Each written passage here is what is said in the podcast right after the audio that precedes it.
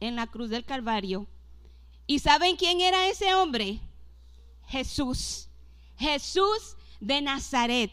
Y en esta noche yo quiero compartir con ustedes algo corto, pero eh, tratando de que eh, sus espíritus sean eh, conmovidos, que sus espíritus sean estremecidos, que sus espíritus sean despertados con la razón y el motivo de reconocer y saber las, las épocas, los tiempos en los que estamos viviendo. estamos atravesando por diversas circunstancias en el mundo entero. Guerras, rumores de guerras. Estemos orando por Jerusalén, que ya consecutivamente, dos, tres días, eh, constantemente están siendo atacados. Y nuestro deber es orar por la paz de Israel. Israel es nuestro cronómetro, es nuestro reloj, es lo que marca nuestro tiempo. El pueblo de Israel fue escogido por Dios. Y Jesucristo nació en esa bella nación.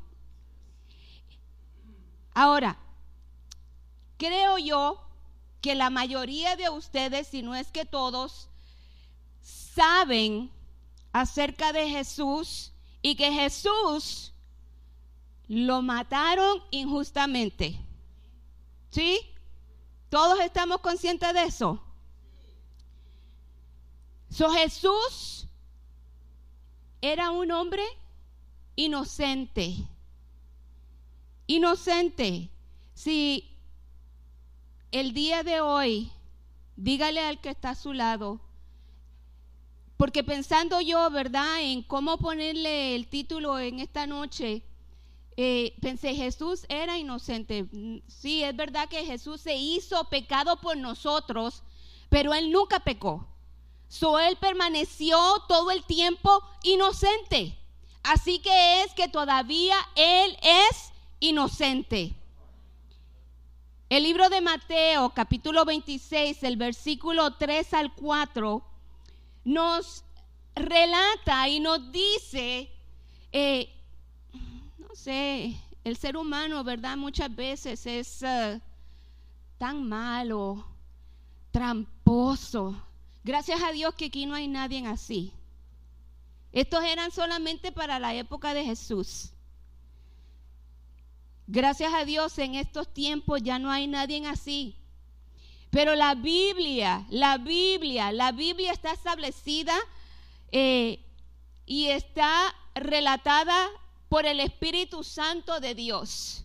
Utilizó a hombres, sí, que la escribieran, pero fue inspirada por el Espíritu Santo. Y el versículo 3 del capítulo 26 de Mateo, ¿están ahí? Dice, se reunieron entonces los jefes de los sacerdotes, los jefes, o sea, que los que estaban por encima de los sacerdotes. Y los ancianos. Los ancianos representan también aquellas personas que están en autoridad.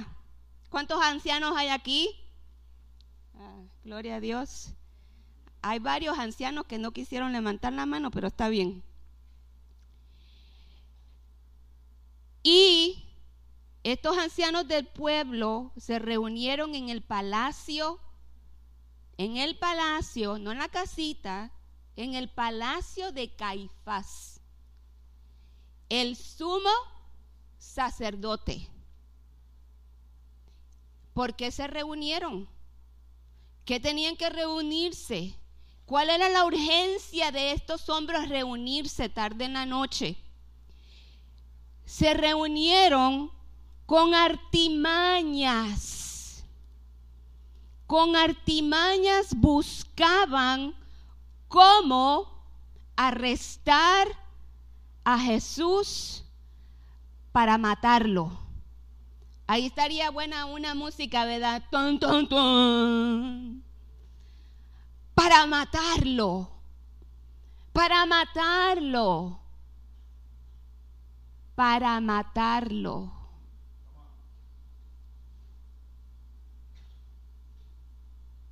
estaban ellos determinados matar a un hombre inocente, a un hombre que no hizo nada que merecía que lo mataran. Al contrario, Jesucristo vino para salvar, vino para sanar, vino para restaurar, vino para cumplir las promesas del Señor. Y yo le quiero enumerar a ustedes 29 razones de que este hombre era inocente. 29 profecías, 29 profecías encontradas por eh, la Biblia que mencionaban que este hombre era inocente, que este hombre era el que Dios envió como el Mesías, Jesucristo. ¿Y qué es lo que se cumple? Se cumplen 29 profecías en 24 horas. ¡Wow! 24 horas. O sea que eso era una tras otra una tras otra, cumpliéndose lo que Dios había dicho, lo que Dios había hablado. Por eso es, querida iglesia, que no nos podemos olvidar. Todo lo que Dios ha dicho se cumplirá al pie de la letra. No hay nada de lo que Dios haya dicho que no se cumpla. Porque en un solo día en 24 horas se cumplieron 29 de esas profecías que Dios había hablado a través del Antiguo Testamento, a través de los años, muchos años antes de que Jesús naciera, muchos años de que Jesús viniera y empezara el ministerio. Se las menciono. 29 razones por las cuales este hombre era inocente. La primera fue traicionado por un amigo. Cualquier relación con el diario vivir es pura coincidencia. Pero Jesucristo fue traicionado por un amigo. Ustedes le pueden tomar fotos si quieren, yo no les voy a leer las escrituras donde está escrito. Pero la razón número dos, que por 30 piezas, no 29, por 30 piezas de plata, no de oro, también él fue entregado. Esas 30 piezas de plata fueron arrojadas, no colocadas en la casa del Señor. Número cuatro, dinero usado para comprar el campo del alfarero. Después de que Judas regrese ese dinero, se utiliza ese dinero para comprar el campo del alfarero. Número cinco, olvidado por sus discípulos. La razón número cinco, wow, que nunca nosotros nos olvidemos de él. Número seis, fue acusado por falsos testigos. Número siete, mudo, se quedó mudo ante sus acusadores. Número ocho, herido y magullado. Número nueve, herido y escupido. Jehová Dios de los ejércitos hizo tanto por nosotros.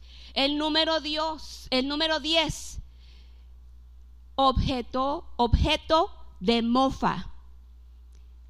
O sea, se burlaron de él. El número 11, él cayó bajo la cruz. Cuando él iba caminando por la calle, él débil, cansado, cayó varias veces bajo esa cruz, cansado, abatido. El número 12, manos y pies traspasados. Fueron traspasados cuando lo colgaron en ese madero, en esa cruz. El número 13, fue crucificado con ladrones. Dios no nos haya entre medio de los ladrones. Número 14, intercedió por sus perseguidores. Allí él estaba intercediendo por ellos y desde entonces inició ese oficio en la cruz y ahora lo continúa haciendo en el cielo por cada uno de nosotros. Número 15. Rechazado por su propio pueblo. No lo recibieron, no lo aceptaron. El número 16, aborrecido sin causa. Sin causa. Tenían, estaban encontrados con él, no lo querían.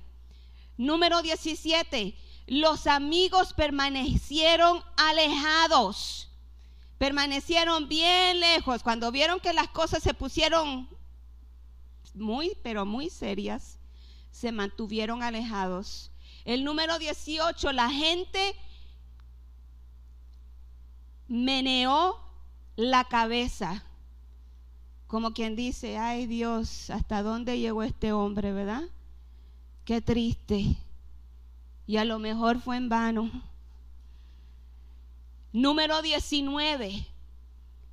Objetó de la curiosidad pública objeto, objeto de la curiosidad pública. Gracias a Dios que aquí no hay nadie averiguado, aquí no hay nadie como los tiempos de Jesús, que la calle se llenó para ver quién era ese hombre que iba cargando la cruz. Querían averiguar y querían ver quién era este hombre. Gracias a Dios que aquí no hay nadie así. Las calles se desbordan por averiguar a ver qué es lo que está pasando. Número 20 sus vestiduras fueron repartidas y rifadas. El número 21 sufrió sed. El número 22 le ofrecieron hiel y vinagre. Número 23, su clamor de abandono. Mm. Muchas veces yo creo que muchos de nosotros nos hemos sentido así, nos hemos sentido como que Dios nos ha abandonado, como que Dios nos ha dejado, como que Dios ya no nos escucha. Jesucristo lo experimentó y lo vivió tristemente por nuestro en nuestro lugar, por nuestra culpa. Número 23. Su clamor de abandono lo expresó dijo, ¿verdad? ¿Por qué me has abandonado? Sintió esa separación de parte del Señor y se sintió solo. Número 24, se, encomendó a Dios. Estando colgado en la cruz, ¿verdad? Le dijo, Señor, en tus manos encomiendo mi espíritu. Número 25, huesos no quebrantados sus huesos no fueron quebrantados, no le quebraron sus huesos mientras que él colgaba en la cruz. Eso estaba escrito y se cumplió. Su corazón roto. Esto es, es ah, increíble y es, es triste eh, cuando le dan eh, la lanza en el costado, la sangre y el agua que brota de su costado eh, demuestra que su corazón literalmente, literalmente se había reventado. Literalmente. Número 27, su costado abierto. Número 28, la tierra se llenó de tinieblas. Número 29, sepultado en una tumba de un rico. Ahora, este hombre, este hombre, Jesucristo, en él se cumplieron estas 29 profecías escritas con la razón de que nosotros el día de hoy pudiéramos leer sobre de él, pudiéramos experimentar lo que Jesucristo hizo en la cruz del Calvario, por la razón de que cada uno de nosotros logramos entender ese amor tan grande y tan inmenso que Él tiene por la humanidad. Todos sabían que Jesús era inocente. Lo llevaron ante Pilato. Y Pilato sabía que él no era culpable de nada.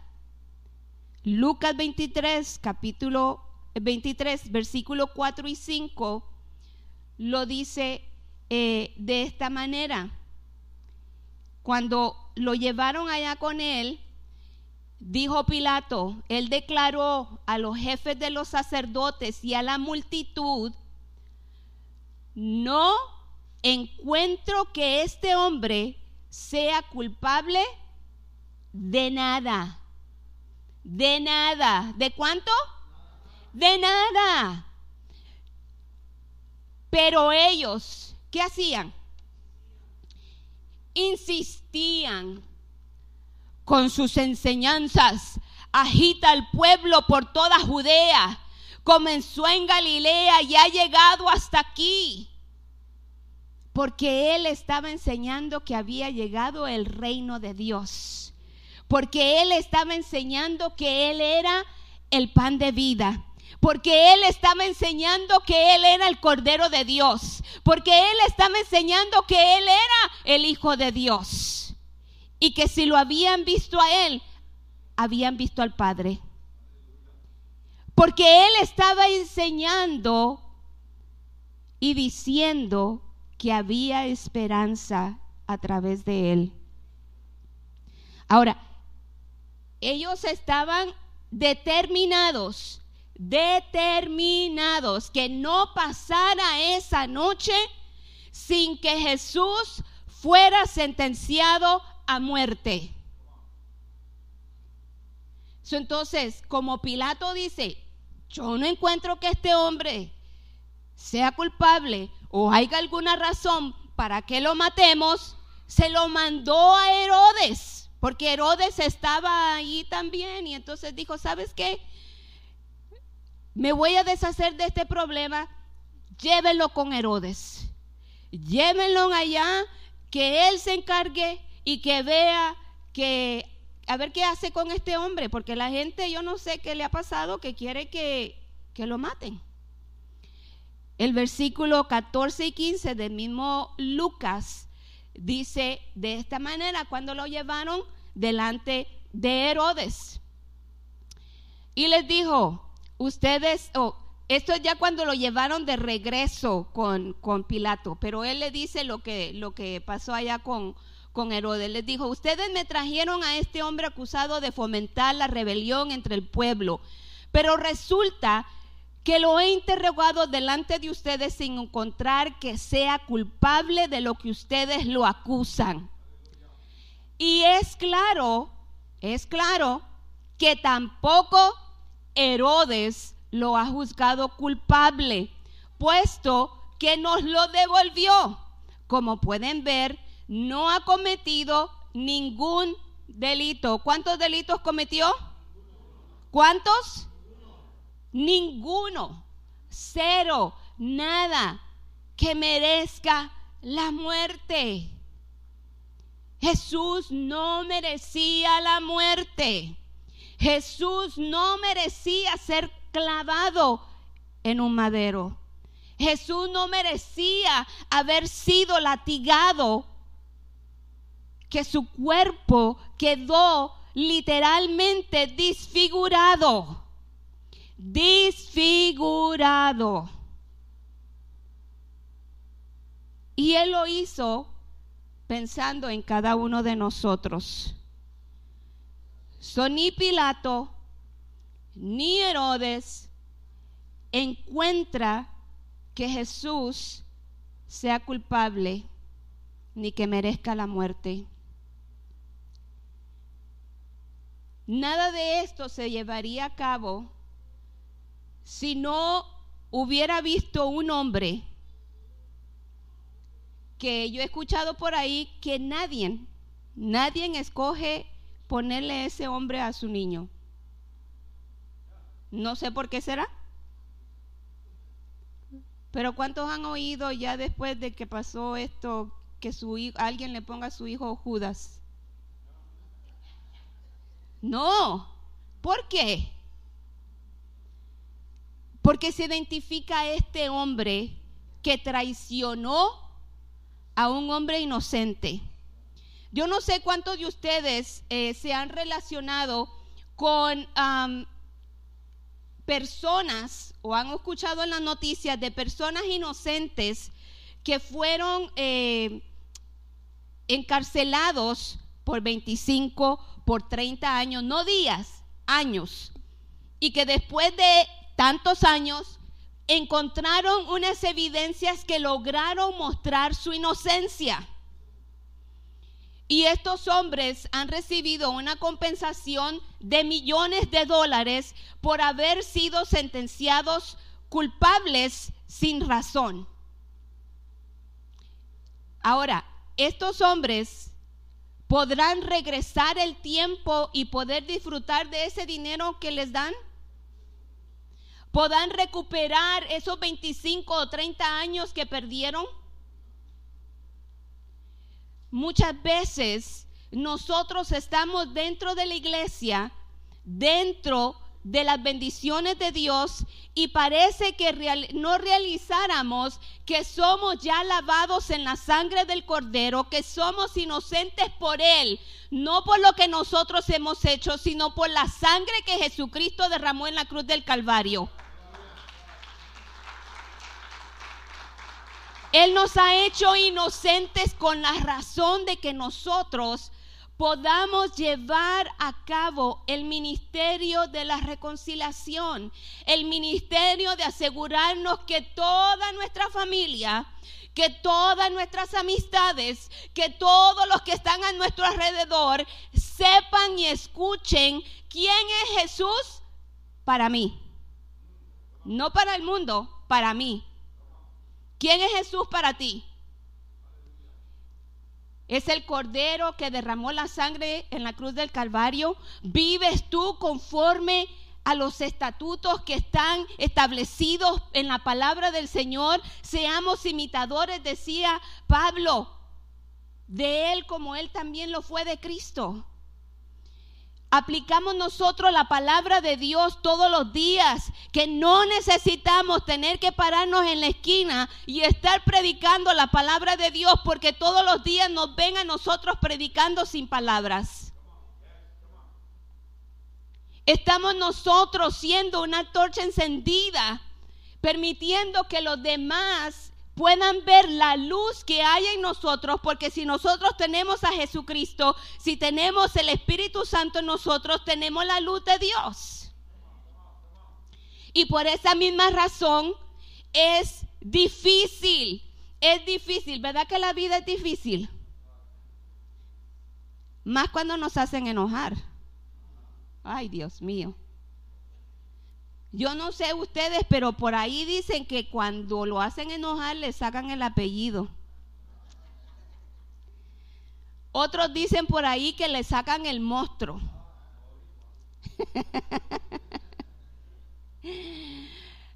Pero, gracias a Dios, gracias a Dios que la muerte redentora de Jesucristo no fue en vano yo creo, yo creo que en el día de hoy, si nosotros vivimos, vivimos a Jesús y somos imitadores de Jesús todos los días,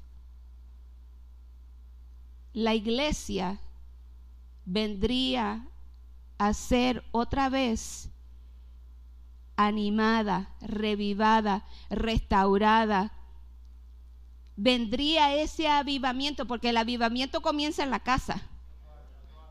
El, avivamiento no comienza trayendo los, los perdidos. Sí, el Señor añadiría cada día los que deberían de ser salvos. Pero ¿quién, quién les va a llevar el mensaje para que el Señor los traiga?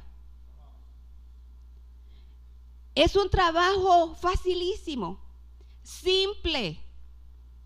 No hay nada muy difícil en esta vida que nosotros podamos hacer más que demostrarle al mundo entero quiénes somos en Jesucristo.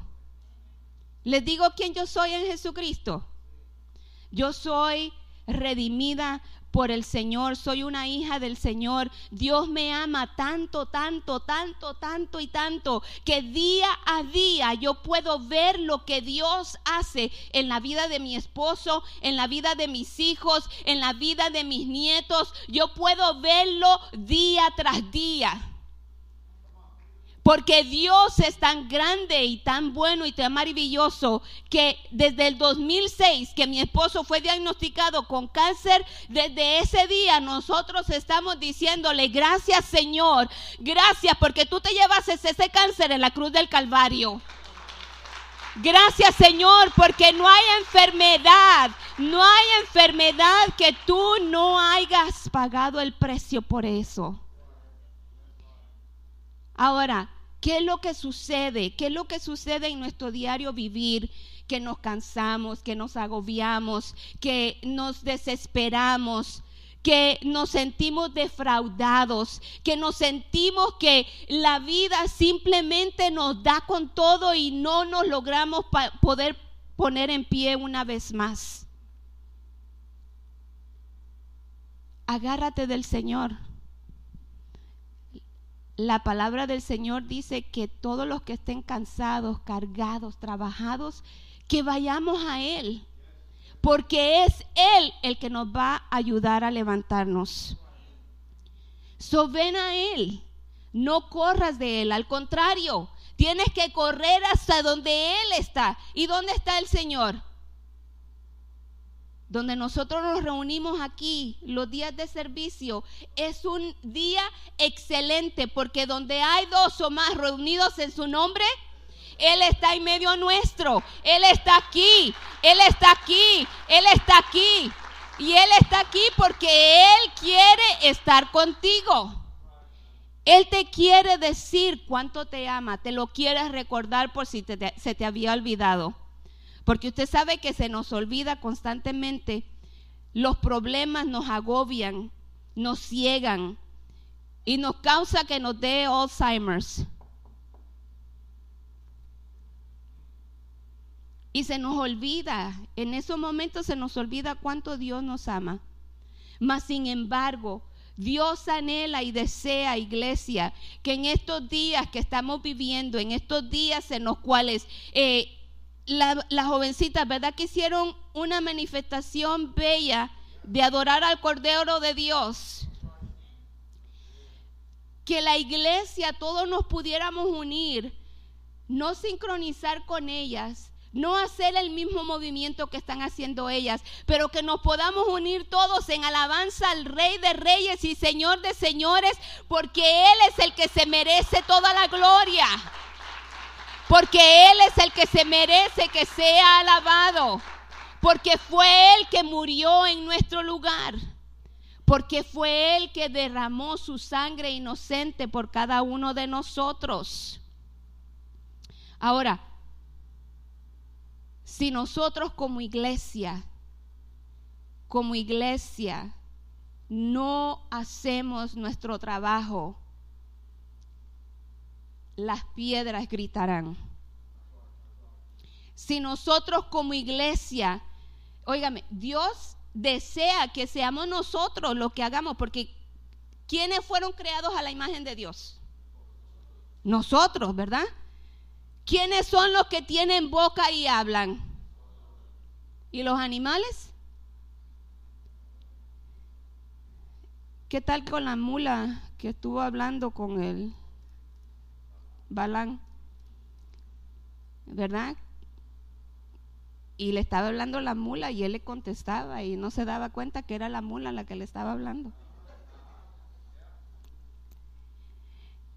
Si nosotros no hablamos, dice el libro de Lucas, capítulo 19, versículo 40, cuando entró Jesucristo triunfalmente a Jerusalén en ese pollino del año, en ese pollino que nunca nadie lo había montado, en ese pollino que fue manso, frágil y se dejó montar por el maestro.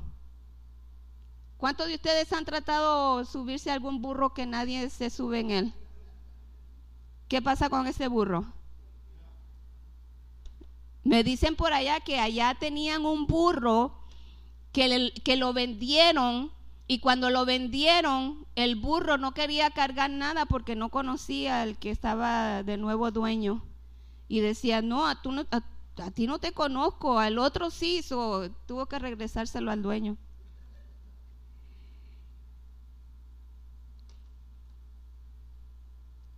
Lucas 19:40 dice que si nosotros no glorificamos al Señor, que si nosotros no hablamos, que si nosotros no hacemos el trabajo, lo harán las piedras. Gritarán las piedras. Ahora, la muerte de Jesucristo fue creada especialmente para que Mel Gibson hiciera una, una película sobre de él. No, claro que no. Pero esa es una piedra hablando. Esa es una piedra diciéndole al mundo entero que Jesucristo fue traicionado, que Jesucristo fue golpeado injustamente, escupido. Todo lo que le hicieron a Jesucristo en esa película la denotaron um, rated R porque era demasiado sangrienta porque era demasiado gráfica. Y nosotros, ¿cuánto la vieron? ¿Cuánto vieron la pasión de Cristo? La pasión, la pasión. Tenemos nosotros esa misma pasión de poder soportar lo que la vida nos tira. Ah, pero es que yo no soy Jesús, pastora. ¿Qué le pasa? Que yo no soy Jesús pero tenemos el poder del Espíritu Santo. Y Jesucristo dijo que mayores cosas de las que Él hizo haríamos nosotros. No estamos solos. Dígale que está a su lado, no estoy solo. No estoy solo. Tengo el poder del Espíritu Santo sobre de mi vida. Tengo el poder del Espíritu Santo para poder lograr vencer para poder lograr llevar a cabo lo que Mel Gibson hizo a través de una película y que le ministró a miles y miles y miles de personas. Estaba leyendo un artículo que los días de, grabación tenían a un uh, priest, un cura, que venía y les daba um, mensaje que daba una misa mientras que eh, ellos se preparaban para uh, filmar la película. Son cosas de que muchas veces las piedras nos están gritando a nosotros. En los late 70s, eh, en los 70s eh, y los 80s, un ministerio se inició en la India a través de una película. Este hombre, eh, aquí en los Estados Unidos, él se levanta y siente el llamado de Dios y tiene la confirmación de Dios de ser misionero y irse a la India. Él era un productor, trabajó en TVN, trabajó también con uh, Pat Robertson en CBN y cuando él va para la India, piensa que es porque Dios le da una visión que va a ir y hacer una película. Cuando él llega allá, se encuentra que la película ya estaba hecha y con actores nacionales, con actores hindú. Entonces él se sorprendió, él se sorprendió tanto porque ya la mitad del trabajo ya Dios se le había adelantado, ya Dios lo tenía listo para que Él lo utilizara y pudiera evangelizar en masa. ¿Cuántos de ustedes les gusta ir al cine acá? ¿Cuántos de ustedes se meten en las películas? ¿Cuántos de ustedes han llorado cuando ven una película? I even cried cuando vi la película de Toy Story 4. ¿Cuántos lloraron? Una caricatura. Cuando tú te metes en esa película, Tú estás experimentando lo que está viviendo la persona que está frente tuya. Ayer fue que vimos el final de una película eh, Unbreakable, ¿verdad? Inquebrantable. Inquebrantable. Esa película yo no eh, vi como la última media hora, yo creo. Y yo estaba que, oh my God, es un muchacho que fue maratonista y, se inició la Segunda Guerra Mundial, lo envían a la guerra y ese muchacho mientras que está ahí lo capturan, cae prisionero de guerra, lo torturan, lo golpean, donde él llega, el, el que está a cargo lo agarra con él y óigame, los golpes que le daban era, uno le daba ganas de pararse, quitarle el palo y caerle a palos al que le estaba dando. Porque tú te metes en eso y tú sabes que lo que está pasando es injusto. Entonces cuando están terminando la película y vemos los créditos, dice, por la fe, este hombre logró sobrepasar, mantenerse y pudo lograr salir de la guerra vivo. Vivo. Ve y veo vivo. Puede ser que nosotros, estando dentro de la iglesia, nos sentimos M-U-R-T-O. Nos sentimos muertos. Mas, sin embargo, Jesucristo ya nos dio vida.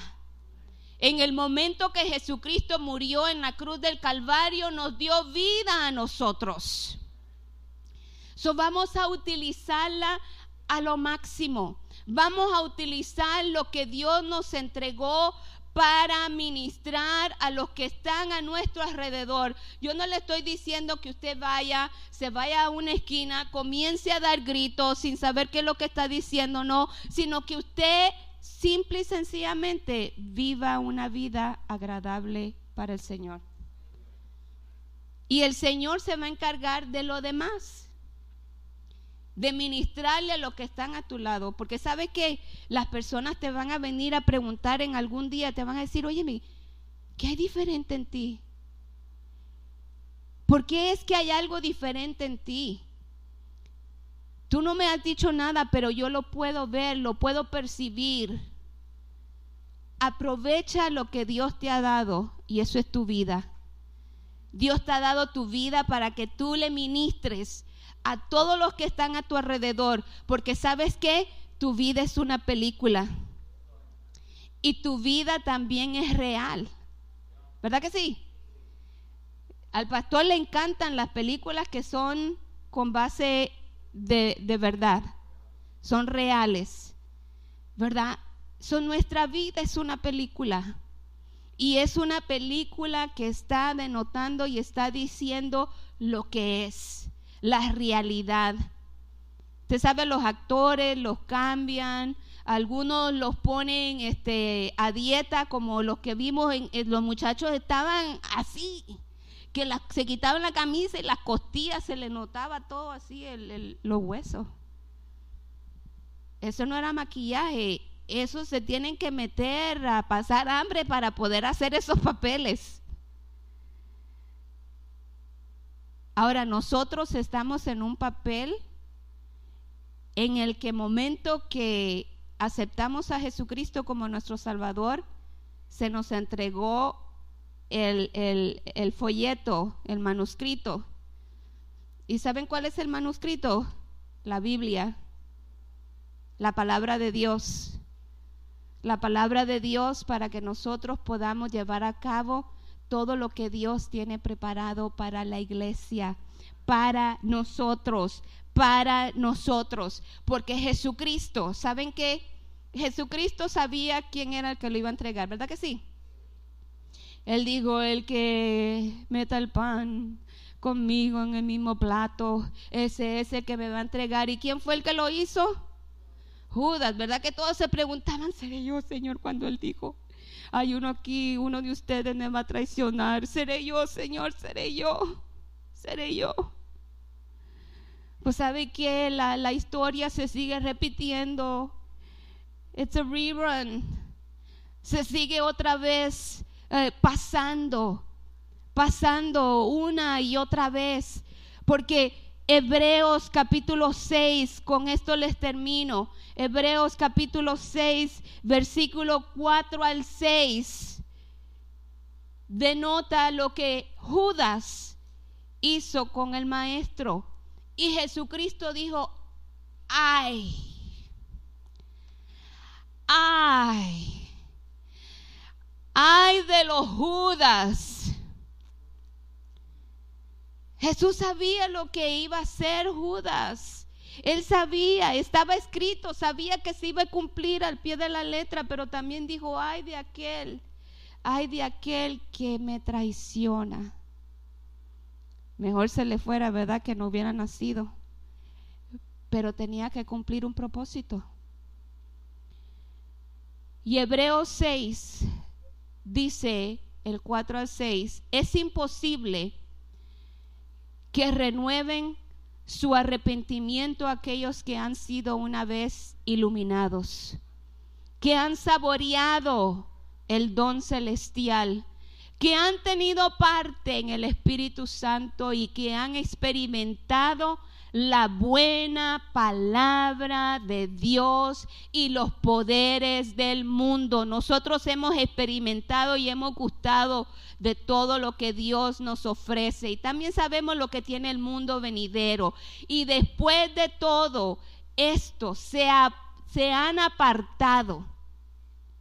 Después de todo esto, después de que han gustado del Señor, estos hombres, estas mujeres, se han apartado, es imposible porque así vuelven a qué? ¿Vuelven a qué? Vuelven a crucificar para su propio mal. Mm, culpable. Para su propio mal al Hijo de Dios y lo exponen a la vergüenza pública. Porque lo primero que la gente dice, uy, mira que es cristiano. Es lo primero que dicen, ¿verdad que sí? Ay de los Judas. Ay de los que niegan al maestro. Ay de los que lo entregan, que se olvidan lo que Dios ha hecho. Solamente, solamente, y ese es un solamente exagerado, pero solamente con que Dios haya muerto en la cruz del Calvario es más que suficiente. Es más que suficiente para que nosotros vivamos agradecidos y que no le pongamos la chola la cabeza, los pensamientos, las fuerzas, a todo lo que no vale la pena. No vale la pena les invito a que se unan conmigo. A lo mejor este cántico va a ser nuevo para ustedes, pero escuche, escuche las palabras de este cántico. Es la misma cantora, autora del que las muchachas danzaron ahorita. Eh, utilice unos momentos para pensar ¿Qué más puede hacer usted si usted verdaderamente entregó su vida al Cordero de Dios y aceptó el sacrificio que Él hizo en la cruz del Calvario por usted? Usted es llamado su hijo, su hija. Usted tiene promesas, usted tiene bendiciones en Él.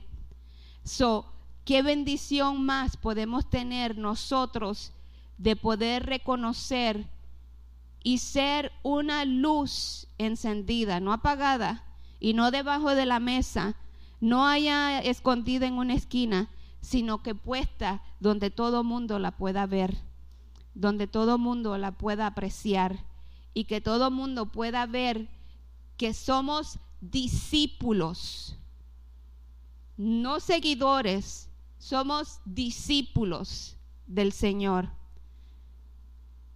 Eso es quien nosotros somos. Gloria a Jesús.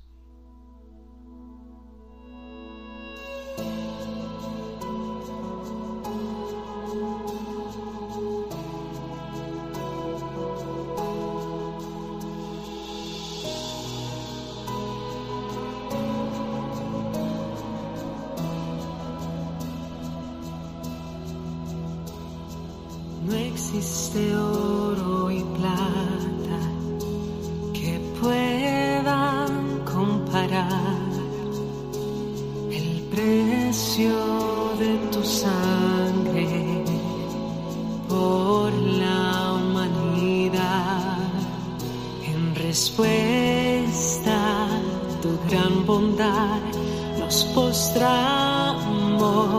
para adorar, apasionados por tu amistad. Que vida eterna nos da, preciosa sangre de Cristo, que hermosa.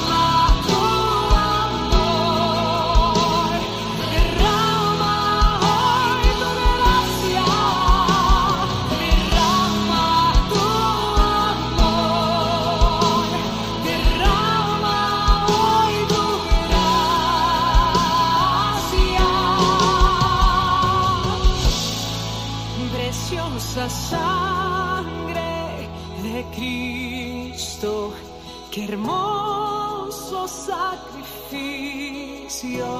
fue gracia que me rescató, de amor que me perdonó, preciosa sangre de Cristo, qué hermoso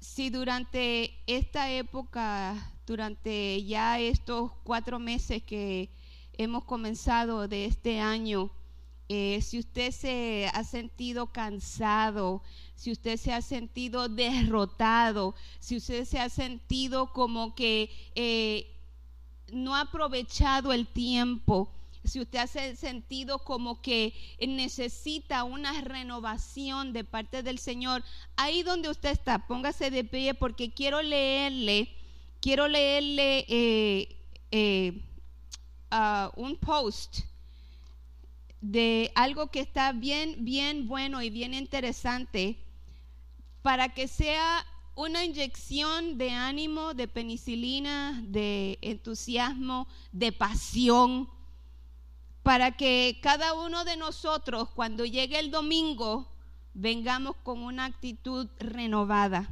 No es que usted haya venido trompudo, enojado, forzado el día de hoy, no, ¿verdad? Porque hoy es viernes, y ay, viernes, el último día de la semana. Pero, ¿quiere que se lo lea? Sí, ¿de verdad? Ok, pues. Esto es para ustedes y para mí, eso es para todos. Es viernes, hoy es viernes, ¿verdad que sí es viernes? Jesús está orando, Pedro durmiendo, Judas traicionándole. Pero el domingo de resurrección ya viene. Es viernes. Pilatos pasando apuros, el Sanedrín conspirando, la multitud gritando e injuriando a Cristo. Pero ninguno de ellos sabe que el domingo de resurrección ya viene. Es viernes. Los discípulos corren, disperándose como ovejas sin pastor. María está llorando. Pedro negando a Cristo. Pero ninguno de ellos sabe que el domingo de resurrección ya viene. Es viernes. Los romanos golpean a mi Jesús. Le visten con un manto color púrpura. Le coronan con espinos. Pero ninguno de ellos saben que el domingo de resurrección ya viene. Es viernes. Mira a Jesús caminando hacia el Calvario, su cuerpo desengrasándose, sus pies tropezando y su espíritu cargado. Pero sabes, solo es Viernes Santo. El domingo de resurrección ya viene. Domingo de resurrección ya viene. Es viernes. El mundo está ganando. La gente pecando. El maligno sonriendo con ironía. Es viernes. Los soldados clavan las manos de mi Salvador a una cruz. Clavan los pies de mi Salvador a esa cruz. Y después le levantan junto a unos criminales. Es viernes, pero déjame decirte algo. El domingo de resurrección ya viene. Es viernes. Los discípulos se preguntan qué le ha pasado a su rey y los fariseos celebran con sus maquinaciones. Han resultado, han dado resultado, pero ninguno de ellos sabe que el domingo de resurrección ya viene. Es viernes. Jesús está colgado de esa cruz, solo y muriendo, sintiendo el abandono de su Padre. ¿Podrá salvarle a alguien?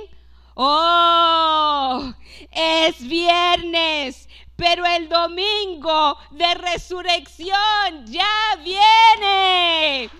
Es viernes, la tierra tiembla, el cielo se oscurece, mi rey entrega su espíritu. Es viernes, se ha perdido la esperanza, la muerte ha ganado, el pecado ha vencido y Satanás solo se ríe. Es viernes santo, ha enterrado a Jesús. Los soldados montan guardia y bloquean la tumba con una roca. Pero es viernes, solo viernes. El domingo de resurrección ya viene. El domingo de resurrección ya viene. Dígale al que está a su lado, el domingo de resurrección ya viene. Ya viene para mí, ya viene para ti. El domingo de resurrección ya viene. El domingo de resurrección ya llegó.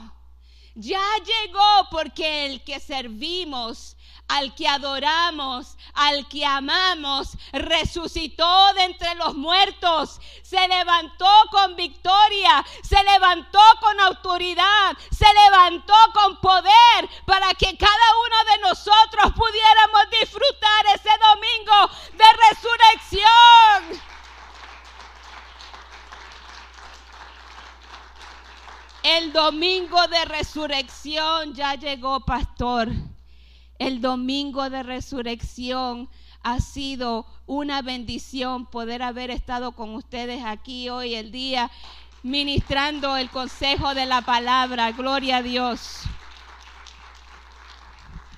Aleluya, gloria al Señor.